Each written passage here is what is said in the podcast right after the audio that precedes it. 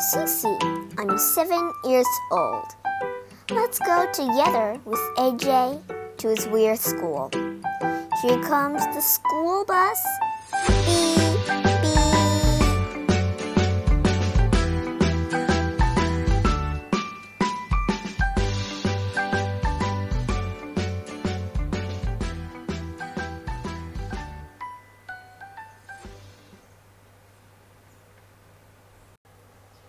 Chapter 8 Mr. Klutz perks up. When Mr. Klutz got back from the hospital, we were all relieved to hear that he hadn't broke any bones.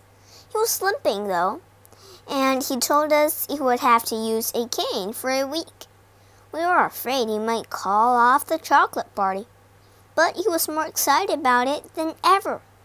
Everybody in the whole school got involved doing math problems so we would win the party.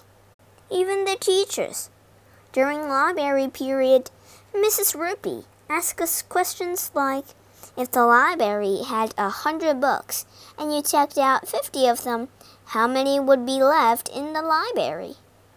During music period, Mr. Hyde asked us questions like if the school only has 10 trumpets and 6 kids signed up to take trumpet lessons, how many more kids can sign up for trumpet lessons?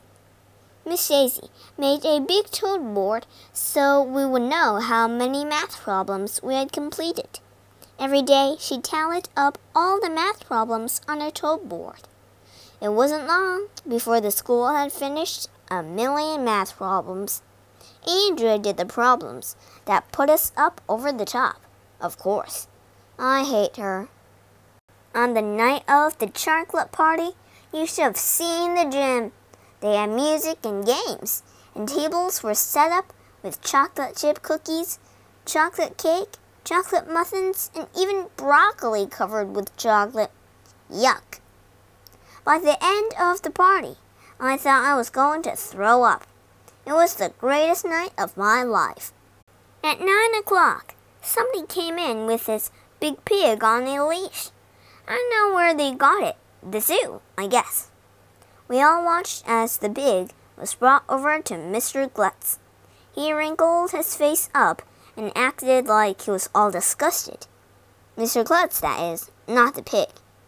When he bent over and kissed the pig on the lips, the whole school went crazy. Even the pig freaked out, winking and squealing and running around the gym until the grown ups were able to catch it.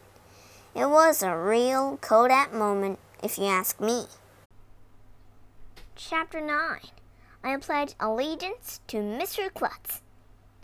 I want to congratulate all you kids, Mr. Klutz said over the loudspeaker on Monday morning during announcements. You did it! One million math problems. That's quite an accomplishment. See, all you needed was a little incentive. This has been such a huge success that I decided to challenge you again. He continued, Election Day is coming up in November. This is a very important day in America. I think every child in the school should write an essay about what it means to have elections.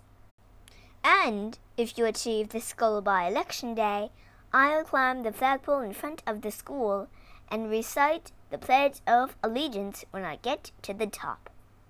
I hope he doesn't hurt himself again, said Emily.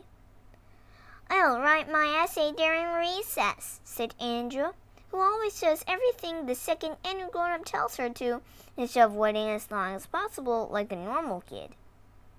Can we just write one essay for the whole class? I asked Miss Daisy. That would be a lot easier. Mr. Klutz's voice came out of the loudspeaker again. I know some of you will ask if you can write a class essay. The answer is no. If you want to see me shinny up the flagpole, each student must write their own essay. That's my final offer. Take it or leave it. And I'll tell you what. When we have all the essays, I'll send them to the president to read. Have a nice day.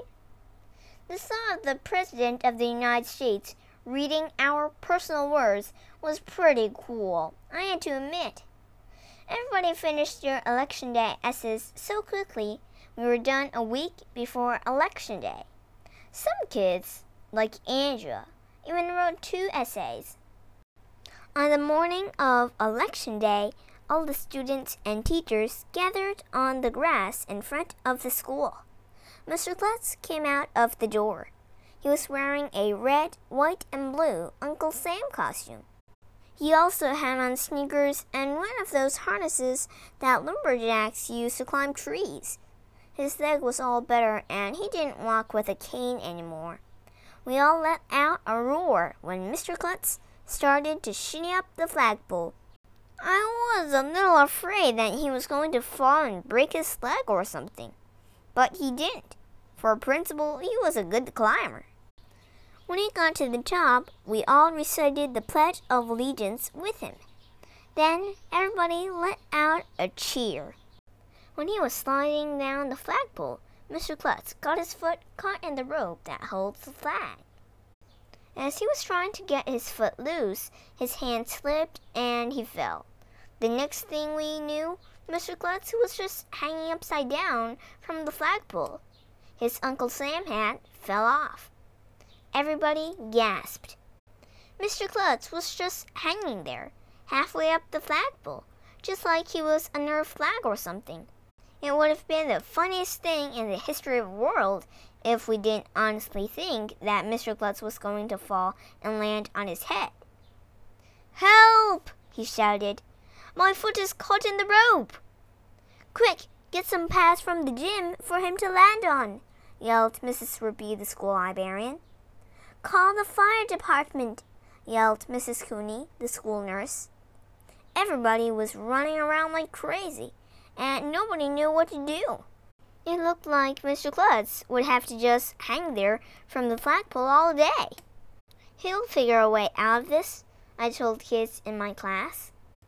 When the blood rushes to his head, it helps him think. But it was Miss Daisy who came up with a great idea. She went over to the bottom of the flagpole where the rope is tied up. She took the knot out and held both ends of the rope tight.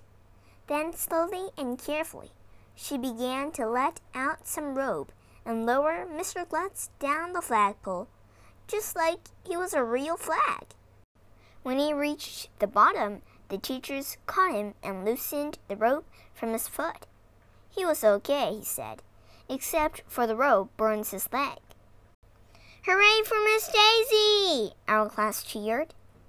After he was back on the ground, Mr. Klutz got up, brushed himself off, and walked up to the front steps, like it was totally normal for a principal to hang upside down from a flagpole. Mr. Klutz is nuts.